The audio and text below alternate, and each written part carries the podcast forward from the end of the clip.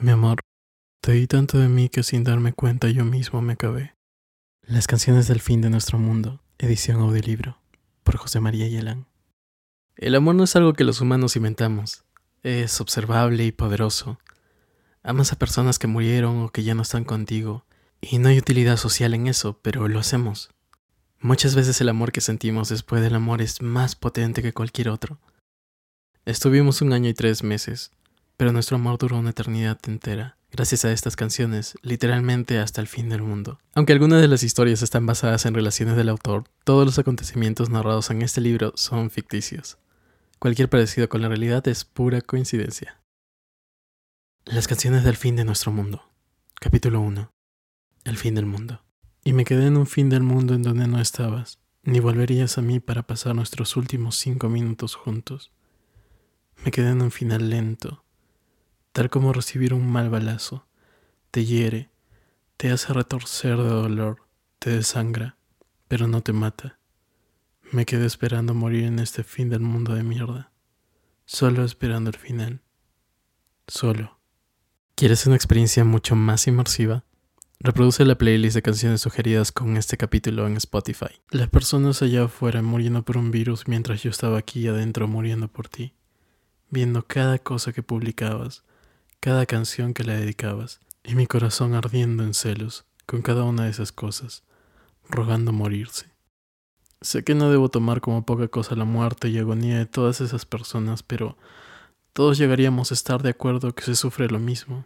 No poder respirar, pensar mucho, la lenta espera de la muerte, el deseo de hacer cosas imposibles, el ver cómo poco a poco tu vida es drenada.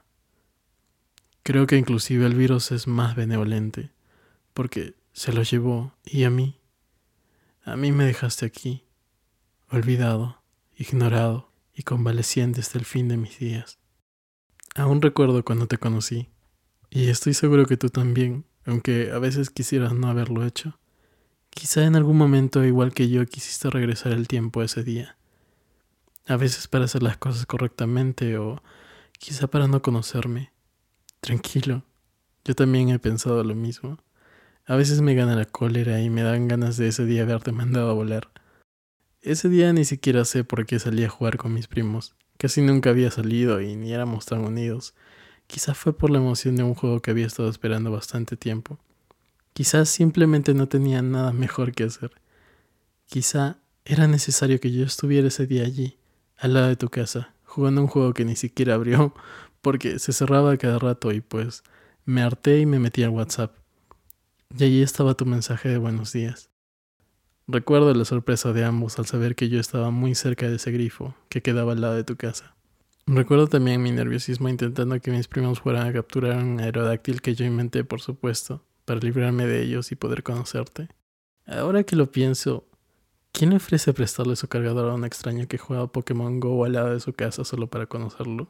Y bueno, también, ¿quién acepta que es una buena idea ir a cargar su iPhone a la casa de un extraño que acaba de agregar WhatsApp la noche anterior? Nosotros habíamos hablado por casi dos meses en Tinder y con conversaciones como, hola, ¿qué tal? Bien, ¿y tú? Hablamos luego, tengo que escribir un poco. Claro, eran dos meses, pero con conversaciones que no superaban los cinco minutos cada una. Te confieso algo, mientras esperaba lado del grifo en el lugar que me indicaste, la verdad es que yo esperaba que me raptaran, que aparecieran unos tipos en un taxi y me secuestraran. La verdad es que tenía pocas esperanzas de que fueras ese chico que salía en las fotos. Pero en cierta forma tuve razón. Me secuestraste.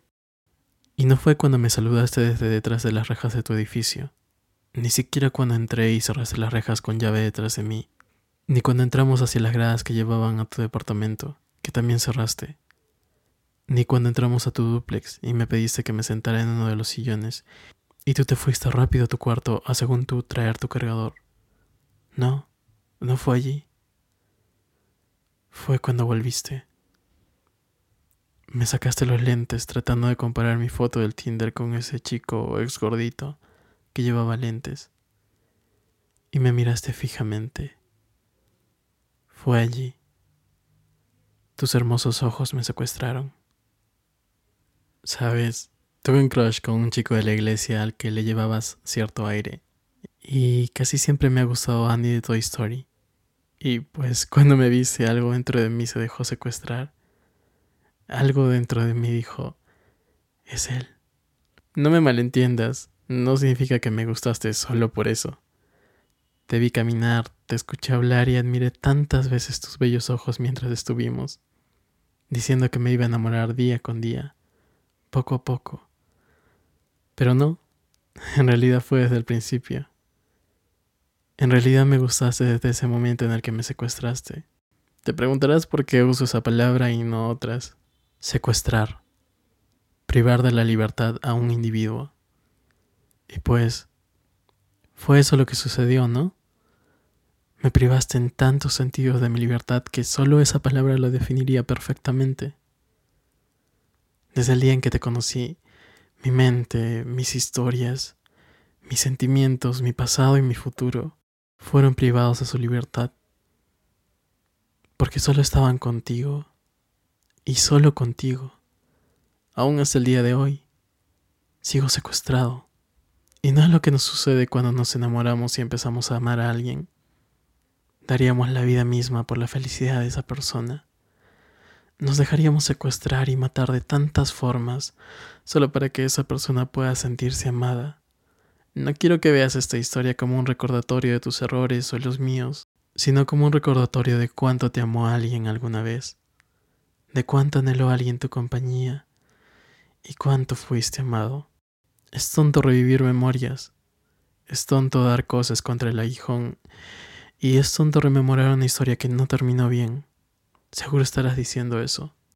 Pero quiero que sepas que las palabras, mi historia y nuestra historia, rascan el suelo de mis recuerdos como un corazón delator que quiere salir y contar lo que le pasó. Y gritan, gritan muy fuerte. Y claro que lo hacen. Fueron enterrados vivos en el silencio de tu olvido y cada noche yo las dejo salir, porque viven conmigo. A veces las abrazo y las beso, amándolas tal como te amo a ti. Pero a veces, todas las noches en las que me tuviste físicamente, y también todas las noches que me tuviste rebuscando mensajes codificados en las canciones de tus playlists por años, todas esas noches arañan las paredes de mi paz. Todos los días en los que paseamos Hicimos el amor y todos los días en los que me tuviste buscando nuevas canciones para responder a las tuyas, buscando letras que dijeran que aún te amaba y que estaría dispuesto a volver contigo si me lo hubieras pedido. Todos esos días gritan fuerte en mis triunfos, los opacan y los reducen a nada. Nublan mi mente y cada cierto tiempo me vuelven a secuestrar. Vuelves a privarme por completo de mi libertad tanto literaria, social y sentimentalmente. Ya no puedo pensar en nada más que en ti y en cómo le haces el amor a alguien más. Estuvimos juntos un año y tres meses, pero nuestro amor duró una eternidad entera, literalmente hasta el fin del mundo. El corazón de hielo de tu ex y su nuevo novio patrocinaron este capítulo de las canciones del fin de nuestro mundo.